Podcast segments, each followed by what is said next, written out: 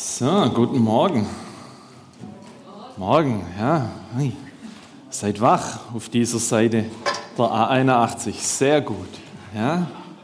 Schön bei euch zu sein. Ich mag zu Beginn mit uns beten, ihr dürft sitzen bleiben.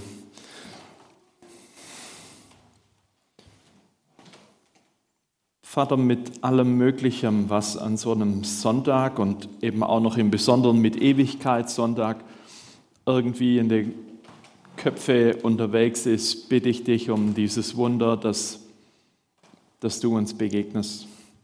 Wir sind als Menschen darauf angewiesen, dass du uns versorgst, nicht nur körperlich ähm, mit Essen, mit Trinken, sondern wir leben mit von jedem Wort, das von dir kommt, so heißt es in der Bibel. Und ich bitte dich darum, dass, dass du uns das gibst, was es braucht für, für diese neue Woche dass du redest, dass du diesen Gottesdienst gebrauchst, durch die Lieder redest, die wir gesungen haben und singen, durchs Abendmahl, durch die Moderation, durch die Worte, auch durch die Kinderbetreuung. Ich bitte dich für die kleinen Zwerge, wenn die jetzt beieinander sind, dass du ihnen auch jetzt schon zeigst, dass sie neben ihrem menschlichen Papa dich als einen himmlischen Papa haben. Amen. Im vergangenen September ist was sehr, sehr Wildes, Schlimmes, nein, auch Gutes passiert. Nämlich, ich bin tatsächlich 36 geworden. Ist ein hartes Los. Ja, es ist noch ein Alter, in dem man die Torte oder der Kuchen unter, der Kerze, unter den Kerzen sieht. Vor allem, wenn man das ganz schwäbisch macht und eine große Kerze auf den Tisch stellt. Und, und zu sehen, hey, es war irgendwie so ein Gedanke da zu sagen, Martin, du weißt zum Glück nicht, wie lange du lebst, aber es wäre potenziell möglich, dass, dass das der Wechsel zur zweiten Hälfte deines Lebens ist. Es wäre potenziell möglich, dass jetzt der zweite Teil dieses Lebens beginnt, die zweite Hälfte. Keine Ahnung, was Gott vorhat, wie lang, vielleicht ist es mehr, also vielleicht kommt die zweite Hälfte erst. Ich bin ganz froh, das nicht zu wissen. Aber mit, mit, dieser, mit diesem Gedanken kam irgendwie so auch diese Frage nochmal hoch, Herr, wozu? Wozu ist diese potenzielle zweite Lebenshälfte da? Was, was hast du in diesen Jahren mit mir, mit uns als Family vor? Was, was willst du? Was ist dran? Was ist das, was du uns vor die Nase gelegt hast? Ist keine Situation von Midlife Crisis oder sowas, Halleluja. Und doch ist, ist diese Frage nach dem Wozu, was das immer mal wieder da ist, was an der Stelle bei mir kam und im Leben immer wieder kommt. Und vielleicht gab es und gibt es Momente, in denen du diese Wozu-Frage auch schon gestellt hast. Gott, was hast du vor? Gott, wozu willst du mich, willst du uns gebrauchen?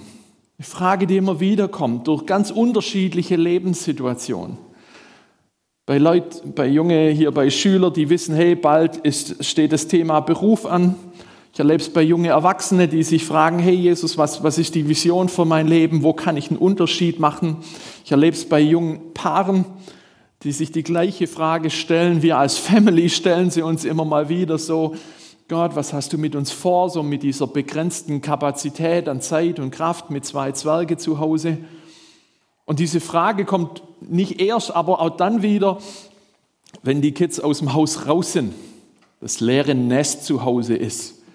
Ich frage Gott, was hast du jetzt in diesem nächsten Lebensabschnitt nochmal mit uns vor? Und ich erlebe es genauso, aber auch bei Leuten im Ruhestand und im zunehmend hohen Alter. Gott, was hast du nochmal mit mir vor? Was, was für eine Aufgabe gibst du mit mir nochmal mit? Herr, wozu willst du mich gebrauchen? Das ist so eine Predigtreihe, die sich in Böblingen, in Eningen, in Schöneich und eben hin und wieder auch bei Sindelfinger hier mit durch diesen Herbst zieht. Diese Frage, die immer wieder kommt. Gott, was hast du vor? Und mit dieser Frage, so wichtig und wertvoll sie ist, verbinde ich mindestens zwei Schwierigkeiten, zwei Probleme. Das erste Problem hat mit Warten zu tun. Manchmal mit dem Warten, bis Klarheit entsteht, Gott, was hast du vor? Bist vielleicht am Beten, am Überlegen, du redest mit Leuten, redest mit deinem Partner drüber, Gott, was hast du vor? Aber wenn eben nicht irgendwie glasklar vor deiner Nase ist, was jetzt kommen soll, ist es ein Stück weit ein Warten. Und vielleicht manchmal auch so ein Gefühl von Standby, ja, so Bereitschaft, aber ohne zu wissen, was wirklich kommt. Kann Gott mit mir gerade nichts Größeres anfangen? Lässt er mich einfach in Bereitschaft sitzen, so, so Wartestellung, Wartezimmer beim Arzt mäßig, mal gucken, wann jemand kommt und mich abholt, um was anzufangen. Warten ist so ein Ding, das sich nicht unbedingt schön anfühlt. Und das Zweite, das Zweite ist das Vergleichen.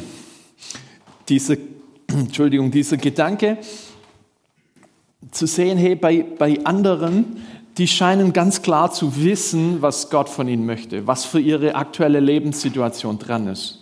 Und so das Internet und Social Media, das macht es ja auch möglich, dass du dich mit Menschen über der ganzen Erde vergleichen kannst.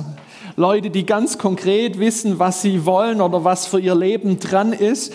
Und manchmal wächst mit diesem Vergleichen auch so eine Sorge, Gott, was ist, was ist, wenn du mich nicht irgendwie zu so einem christlichen Steve Jobs machst. So, Steve Jobs ist dieser Kerl, der dafür verantwortlich ist, dass viele von euch heute ein Smartphone in der Hosentasche oder in der Handtasche haben.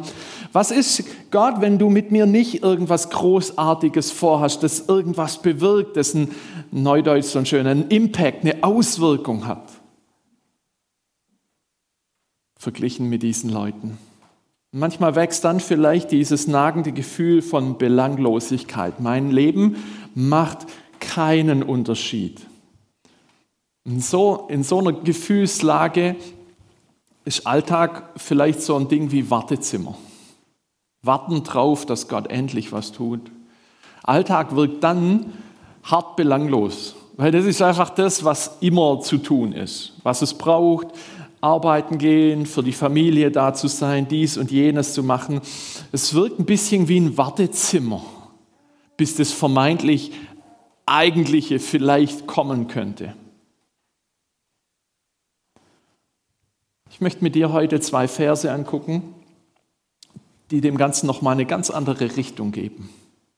Falls du in diesem Warten sitzt, so nach dem Motto, Gott, was ist das nächste große Ding, was du mit mir vorhast, mag ich mit dir zwei Verse angucken, die, die nochmal eine ganz andere Richtung geben, die dich mitten in deinem Alltag vielleicht nochmal ganz anders auf das gucken lassen, was diesen kommenden Montag wieder füllt und Dienstag, Mittwoch und so weiter. Und du findest diese zwei Verse im Römerbrief, Neuen Testament, der Brief, den Paulus an die Christen in Rom schreibt, Kapitel 12, die Verse 1 bis 2. Zwei kurze, knackige Verse. Und da schreibt Paulus, Brüder und Schwestern, bei der Barmherzigkeit Gottes bitte ich euch, stellt euer ganzes Leben Gott zur Verfügung. Es soll ein lebendiges und heiliges Opfer sein, das ihm gefällt. Das wäre für euch die vernünftige Art, Gott zu dienen. Und Passt euch nicht dieser Zeit an. Gebraucht viel mehr euren Verstand in einer neuen Weise und lasst euch dadurch verwandeln. Und dann könnt ihr beurteilen, was dem Willen Gottes entspricht, was gut ist, was Gott gefällt und was vollkommen ist. Vielleicht sitzt du heute hier und hättest eigentlich gehofft, oh, wenn es um die Frage geht, Herr, wozu, dann wäre es irgendwie geschickt, so irgendwie so, so was halbamerikanisches, so fünf Punkte, wie ich den Willen Gottes für mein Leben rauskriegen kann. Ich enttäusche dich, also hier so das Erwartungsmanagement versagt an der Stelle, ja. So, das wird es heute nicht sein. Und vielleicht gibt es so Momente in diesen zwei Versen, wo ich dich verloren habe bei, bei so dicken Worten oder Aussagen wie lebendiges, heiliges Opfer, vernünftige Art, Gott zu dienen. Vielleicht bist du innerlich kurz ausgestiegen zu sagen, oh tschüss, das wird, das wird heute Spaß befreit und gesetzlich. Ja, irgendwas in die Richtung muss kommen. Aber der Punkt, den Paulus hat noch, bevor es irgendwie um, um so ein, ein großes Bild der Zukunft für deinen nächsten oder aktuellen Lebensabschnitt geht, hat er hier etwas, das, das so deutlich da ist, das, das so richtig alltagstauglich ist. Also Paulus, das durch diese Verse sagt, das dicke, große Wozu das Gott für jeden von uns hat, ist das, dass, dass wir ein Leben führen im Alltag, das Gott ehrt. Das Ziel ist ein Leben im Alltag, das, das Gott ehrt. Das ist sein Gedanke. Und, und das ist unabhängig von dem, wie alt du bist, welcher Lebenssituation du steckst, ob du Papa oder Mama bist, ob du Rentner oder Teen bist. Das ist die Richtung, die Paulus und damit Gott uns durch die Bibel mitgibt. Herr, wozu willst du mich gebrauchen? Hier die ganz allgemeine, straighte und doch konkrete Aussage ist, ein Leben zu führen, das Gott im Alltag ehrt. Das ist sein, sein dickes Ziel. Und mit dem Vers 1 beschreibt Paulus, was er da damit meint. Und ich lese noch mal vor. Brüder und Schwestern, bei der Barmherzigkeit Gottes bitte ich euch, stellt euer ganzes Leben Gott zur Verfügung. Es soll ein lebendiges und heiliges Opfer sein, das ihm gefällt. Das wäre für euch die vernünftige Art, Gott zu dienen. Aber wenn Paulus hier sprachlich mit einer Bitte oder mit so etwas wie einer Aufforderung startet, macht es, könnte man meinen, wie wenn er einen losschubsen würde und sagen, mach endlich oder mach mal. Eigentlich, womit er beginnt, ist eigentlich keine Aufforderung, sondern es ist was ganz anderes. Eigentlich ist keine Aufforderung, eigentlich ist so etwas wie ein, ein Zuspruch. Etwas, das geschenkt, uns gegeben ist. Er beginnt mit was ganz anderem. Er sagt, bei der Barmherzigkeit Gottes bitte ich euch. Es beginnt, na genau, mit diesem Begriff. Barmherzigkeit ist immer so ein bisschen ein schwieriger Begriff. Das ist so Christendeutsch, das nutzt kaum jemand in seinem ganz normalen Alltagssprech. Und wenn man es mal im Fernsehen sieht, dann war es auch was ganz Exotisches. Aber das Wort Barmherzigkeit meint so viel wie, dass Gott dich sieht, dass er mit dir fühlt und dass er dir hilft. Dass Gott dich sieht, mit dir fühlt und dich, dir hilft. Dieses Ding, dass Gott dich sieht, mit dir fühlt und dir hilft, ist das, worum es in den elf Kapiteln vorher ging. Römerbrief ist die große Geschichte da davon, wie wir als Menschen von Gott weggerannt sind, wie wir gefangen sind in diesem von Gott getrennt sein und dass, dass Gottes Herz schlägt dass er uns sieht, dass er mit uns fühlt und hilft, indem Jesus Christus, sein Sohn, stellvertretend vor uns am Kreuz stirbt und es möglich macht, dass du und ich, dass wir wieder Teil von Gottes Familie sein können. Das ist die Grundlage von allem. Das ist der Vorlauf, bevor Paulus hier sagt, hey, stellt euer Leben Gott zur Verfügung.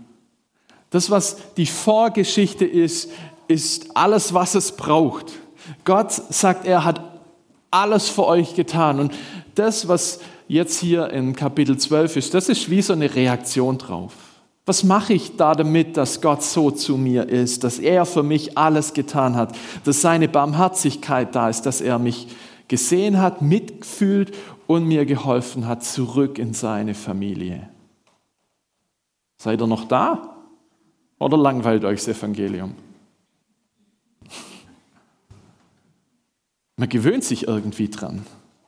Über die Jahre manchmal.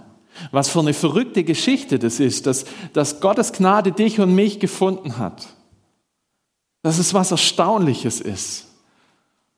Manchmal braucht man so englische Lieder hier wie Amazing Grace, das neu zu sehen. Hey, was für eine erstaunliche Gnade ist es. Ich war verloren und ich wurde gefunden. Ich war blind und jetzt kann ich sehen. Das ist Gottes Geschenk dass er das getan hat. Das ist seine Barmherzigkeit, dass er dich sieht, mit dir fühlt und dir hilft und alles tut, um zurückzukehren in Gottes Familie.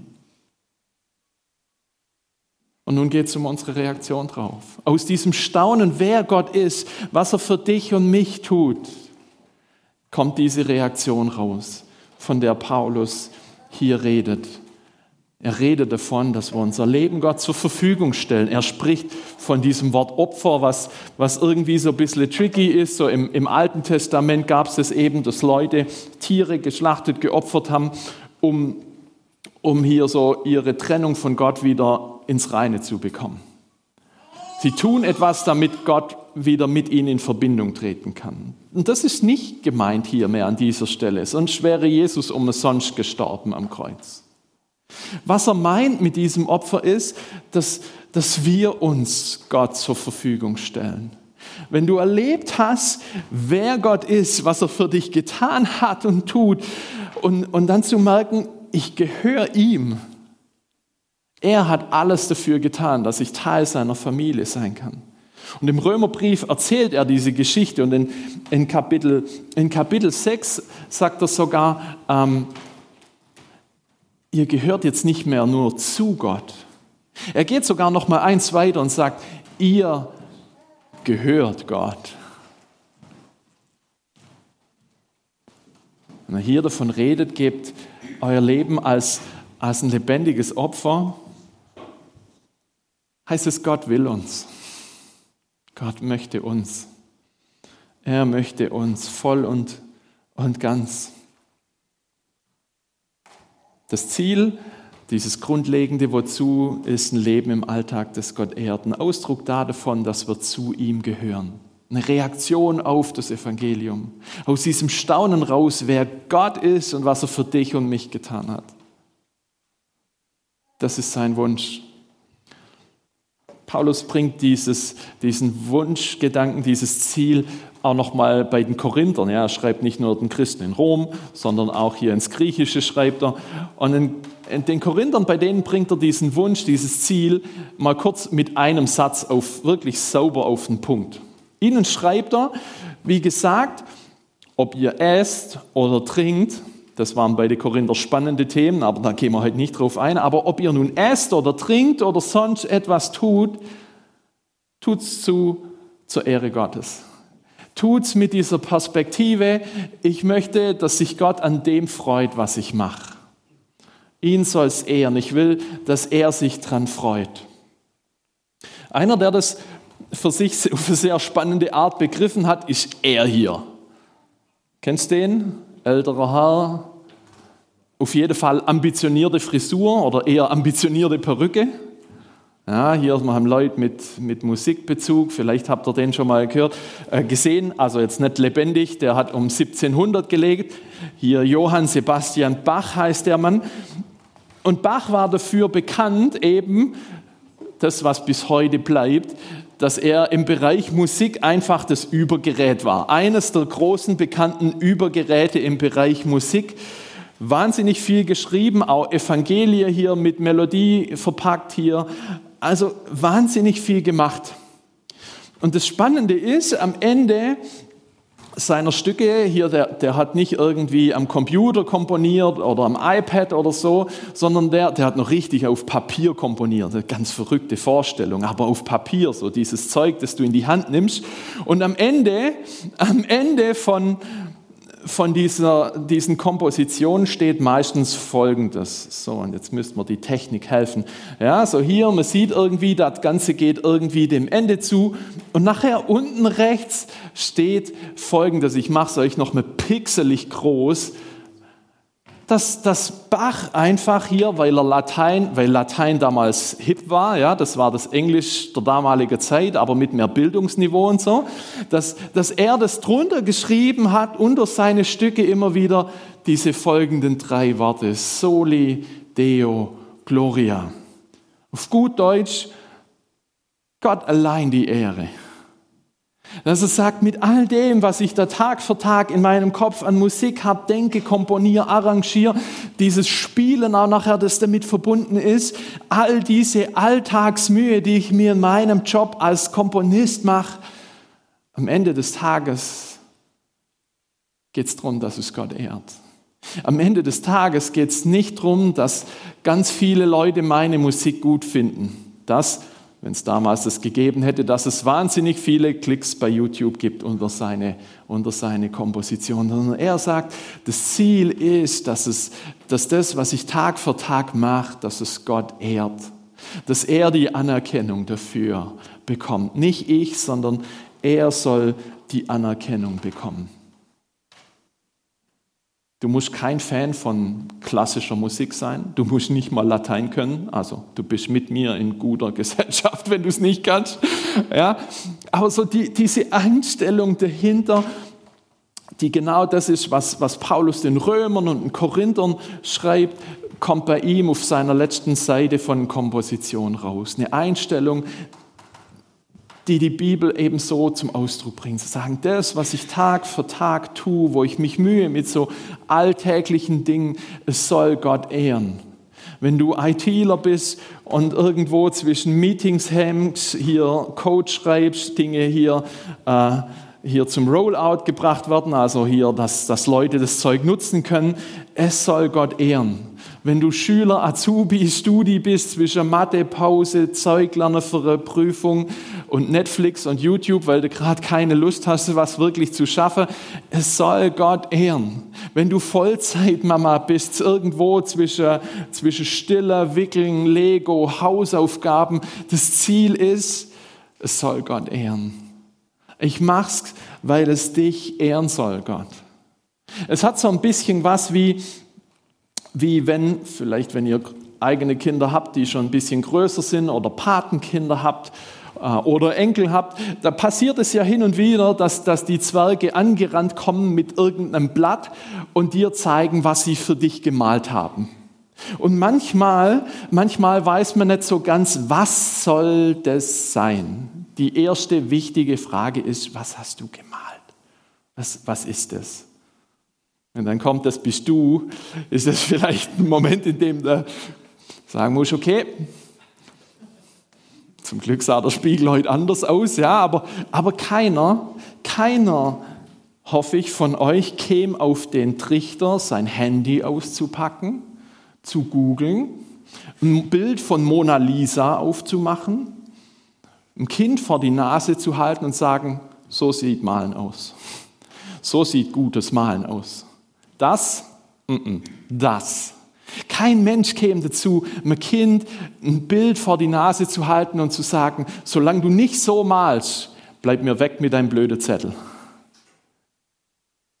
Sondern da ist ein Kind, das alles reingepackt hat, was es kann. An mehr oder weniger eleganter Stiftführung und Farbwahl. Aber der Gedanke ist, das, was ich kann, das will ich dir geben, das soll dich ehren, das soll dich freuen. Für dich habe ich es gemacht. Und ganz ehrlich, es gibt Tage, wo ich denke, also heute, was auch immer bei mir das Äquivalent zur Mona Lisa ist, ist das dann einfach ein sinnloser Tag? Ist ein Wursttag, den man einfach hier so in die runde Ablage namens Papierkorb hängen kann? Nee, es ist der Punkt zu sagen, Gott, aber an diesen Tagen, an denen, an denen ich nicht den Eindruck habe, dass es so super toll geworden ist, das, was ich konnte, was ich hingebracht habe, es soll dich ehren. Ich habe das Beste gegeben, was ich konnte und ich tue es für dich, so gut ich es heute hingekriegt habe. Und ich bin froh, dass Gott nicht so Picasso-mäßig, äh Quatsch, Picasso, Mona Lisa-mäßig mit dem Idealbild daneben steht und sagt, Martin, also mein Anspruch an dich, du, der wäre noch mal fünf, fünf Sprosse höher. Und der Gedanke ist, das, was ich kann, das, was ich tue an diesem Tag, vollendet, unvollendet, genervt oder was auch immer, am Ende des Tages ist da, damit es Gott ehrt. Gott, ich will das tun, was ich tue, damit es dich ehrt. Mancher Arbeitskollege wäre vielleicht ein bisschen irritiert, wenn du Mitte in, in deine Mail, die du verschickst oder in, in das Zeug, das du programmierst, irgendwo diese, diese drei griechischen, äh, griechischen, ah, es ist Zeit für Feierabend am frühen Morgen, diese drei lateinischen Worte hier hängst, die wären hart irritiert und sagen, hm, was ist das? Ja? Manche wären da davon schwer irritiert. Vielleicht ist eine Chance, vielleicht ist aber auch eine große Irritation. Und es gibt ganz viele Menschen, die mit diesem Gedanken nichts anfangen können. Zu sagen, eigentlich geht es nicht um Gottes Ehre, es geht um mich, um mein Ansehen, die Ehre, die draus kommt. Und wie, wie bei Paulus damals, als er das den, den Römern und den Korinthern schreibt und heute genauso, haben heute ganz viele Leute Schwierigkeiten mit dem Gedanken zu sagen, hey, es geht um Gott und um seine Ehre. Die Ähnlichkeiten zwischen damals bei Paulus und bei dir und mir heute, die sind relativ nah beieinander situativ. Du hast ganz viele Leute, wurscht egal, ob Deutschland mal ein christliches Land war oder nicht, aber heute haben wahnsinnig viele Leute ein Problem damit zu sagen, warum soll mich Gott jucken? Und dein Umfeld wird dich für diese drei Buchstaben oder diese drei Worte vielleicht nicht nur schief angucken, manche Manche würden das als Anlass nehmen, dich vielleicht hops zu nehmen, dich nicht nur ein bisschen auf den Arm zu nehmen. Aber das ist ganz normal, weil wenn das nicht deine Denkweise ist, wenn Gott für dich keine Rolle spielt, wenn das Evangelium für dich eine nette Geschichte ist, warum solltest du dir Gedanken machen, dass das, was ich tue, Gott ehrt? Es ist ganz normal, dass diese Leute anders denken. Und der Punkt ist, wenn deine Umgebung auf Gott pfeift, was, was ja durchaus möglich ist oder zumindest mit dem christlichen Ding nicht viel anfangen kann, dann lässt uns das als Christen, die mitten da drin leben, nicht unbedingt immer kalt. Wir leben in einem Umfeld, das eben ganz anders tickt und manchmal was mit uns zu tun hat. Und Paulus weiß das. Deswegen der Vers 2. Er sagt, eben weil ihr in so einem Umfeld lebt, passt euch nicht dieser Zeit an. Gebraucht vielmehr euren Verstand in einer neuen Weise und lasst euch dadurch verwandeln. Dann könnt ihr beurteilen, was der Wille Gottes, was dem Willen Gottes entspricht, was gut ist, was Gott gefällt und was vollkommen ist. Ihr lebt unter Menschen mit einer ganz anderen Denkweise, sagt er. Und das ist die Wirklichkeit heute genauso. Und es braucht in so einem Umfeld immer wieder diesen Punkt zu sagen, hey, nee, worum geht's? Worum geht's? Es geht darum, dass dieses Leben mit allem, was gut oder semi-gut drin ist, dass ich Gott damit ehren möchte. Das ist dieses große Wozu. Und manchmal, manchmal braucht es Zeit, um das neu zu sehen, neu ein Gespür dafür zu bekommen, was ist jetzt das, was, wie es hier heißt, was Gott gefällt, was ihm entspricht, was vollkommen ist. Manchmal hast du vielleicht schon längst Klarheit, was in Gottes Augen gut ist. Manchmal hast du eine ganz oder vielleicht eine Erwartung davon, was es sein könnte. Manchmal eine grobe Vorahnung. Manchmal vielleicht auch einfach ein Warten drauf, dass das neu klar wird. Gott, was hast du, was hast du jetzt vor damit? Wenn du in eine neue Lebenssituation kommst, in der du dich erstmal einfinden musst, ist, wird es neu eine Frage. Also bis, keine Ahnung, bis vor drei Jahren hätte mich das nicht sonderlich gejuckt, was es heißt, ähm, Kinder zu erziehen. Was es bedeutet, Mama und Papa von so Zwerge zu sein und ihnen mitzuhelfen, dass sie Jesus kennen und lieben lernen. Bis vor zwei, drei Jahren wäre das, oder vor drei Jahren wäre das nicht mein Thema gewesen. Und plötzlich kommt diese Frage neu da. Was heißt es, Mama und Papa zu Gottes Ehre zu sein? Ganz neue Fragestellung. Und ohne viel Vorahnung da nochmal neu dran ranzugehen. Die Frage ist nach einem, nach einem Leben im Alltag, das Gott ehrt. Und über einen Kanadier, über einen Pastor bin ich über zwei dicke Fragen gestolpert, dass er sagt, wen oder was hat Gott dir anvertraut? Wen oder was hat Gott dir anvertraut? In dieser Frage wie sieht ein Leben aus, das Gott ehrt? Kommt es zu dem hin, wen oder was hat Gott dir anvertraut? Wir sind jetzt nicht irgendwie tauchen in die Welt ab und so, sondern wir sind mitten in der, in der Anwendung da davon, was Paulus den Römern und den Korinthern schreibt. Wen oder was hat Gott dir anvertraut? Welche Menschen, welche Aufgaben, welche Rolle, welche Ressourcen? Und für wen oder für was hat er dir Verantwortung gegeben?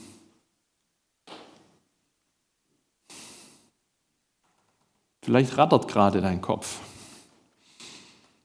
Und je nach Lebenssituation sind es andere Menschen, andere Dinge, andere Aufgaben.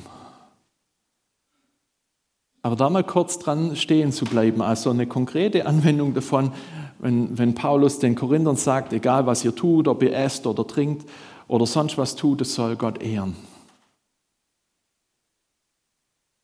Es beginnt genau dort bei dem, was Gott dir anvertraut, wen Gott dir und mir anvertraut. Was hast du da vor? Wen hast du mir vielleicht gegeben? Wisst ihr, ich, ich erzähle das zurzeit immer wieder so, weil, weil, es einfach mitten meine Lebenssituation ist hier so, so, so Elternkruscht. Ja? So, das ist, das, Entschuldigung, das ist gerade so ein bisschen das, was unser Leben ein bisschen ausmacht. Ja? Ähm, aber vielleicht bekommst du es auf, auf deine Situation hier, hier transferiert, weil manch, manchmal ist dieses Warten vielleicht auf was Großes da und, und dann zu sehen, hey, wir merken das jetzt gerade einfach, dieses, dieses dicke, große Wozu, das Gott, Deborah und mir vor die Nase legt, sind, sind diese zwei Zwerge.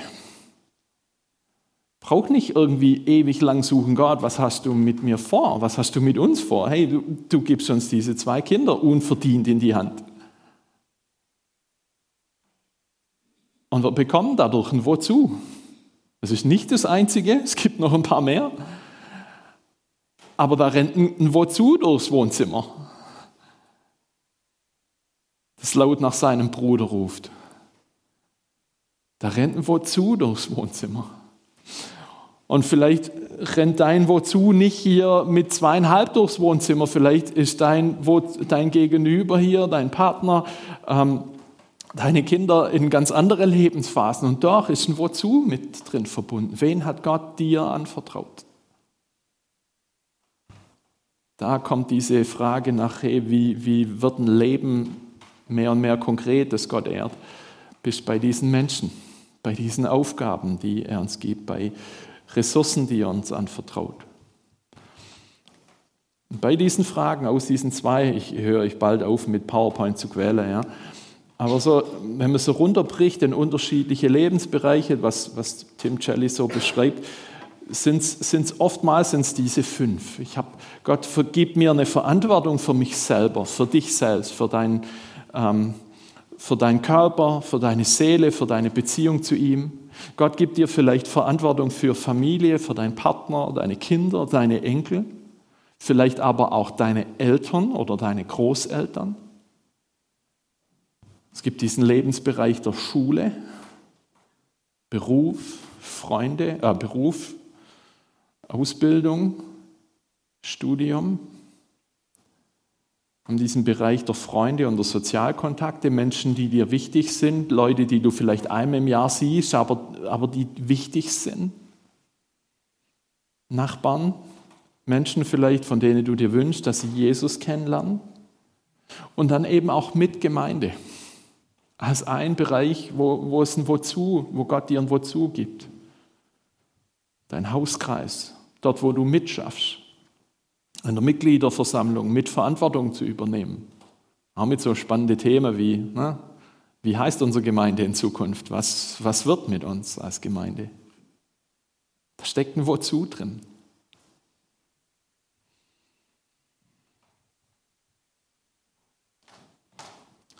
Ein Leben, das Gott ehrt, mitten in diesem Alltag. Das hört sich am Sonntag einfacher an, als es manchmal am Montag ist.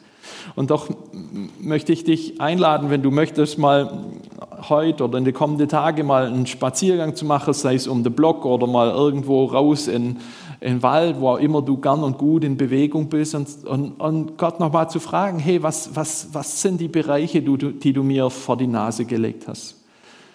Welches wozu mit zwei Beinen? Welches wozu als Aufgabe? Hast du eigentlich schon längst mir gegeben. Und diesen Schatz, den er da gibt, vielleicht ganz neu zu sehen. Zu sehen, hey, das, das ist ein Geschenk, eine Aufgabe und wozu das Gott mir gibt. Und ich mag, ich mag so gut, ich kann tun, damit es dich ehrt. Nicht, nicht dass ich es perfekt Mona Lisa-mäßig hinbekomme, aber ich das, was du mir anvertraut hast, das möchte ich tun. So gut ich es hinbekomme. Vielleicht spürst du das auch schon längst, hey, wo gerade der Schuh drückt, was dran ist, wo, wo du merkst, irgendwie äh, einer der Lebensbereiche, der bläht sich auf, ungesunderweise, manchmal auch gesunderweise. Aber was ist mit dem Rest? Was ist gerade dran da davon?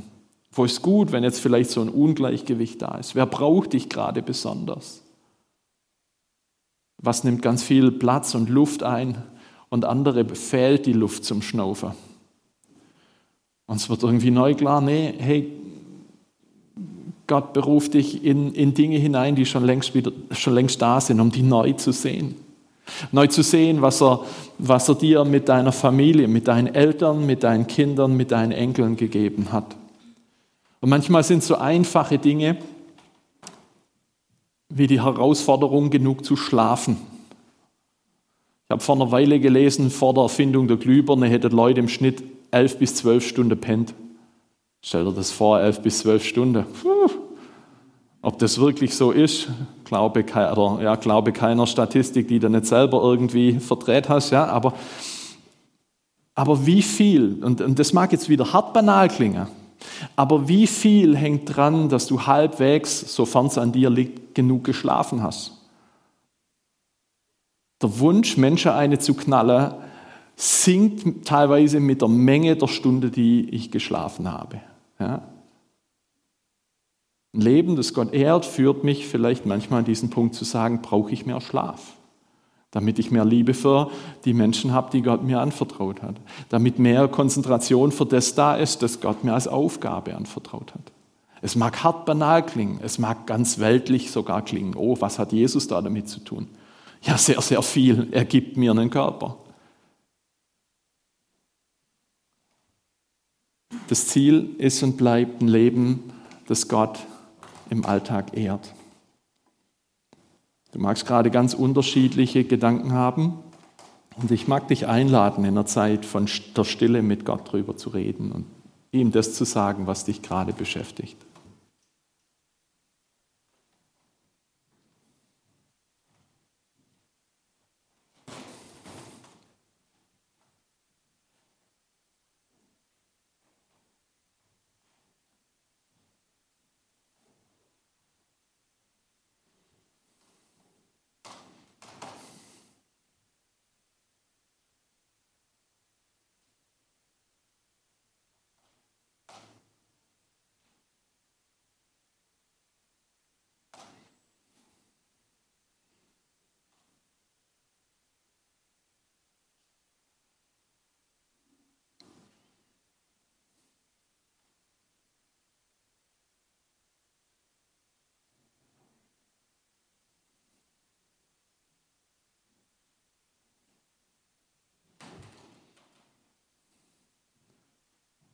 Vater, du hast uns das Geschenk gemacht, dass wir wieder Teil deiner Familie sein können.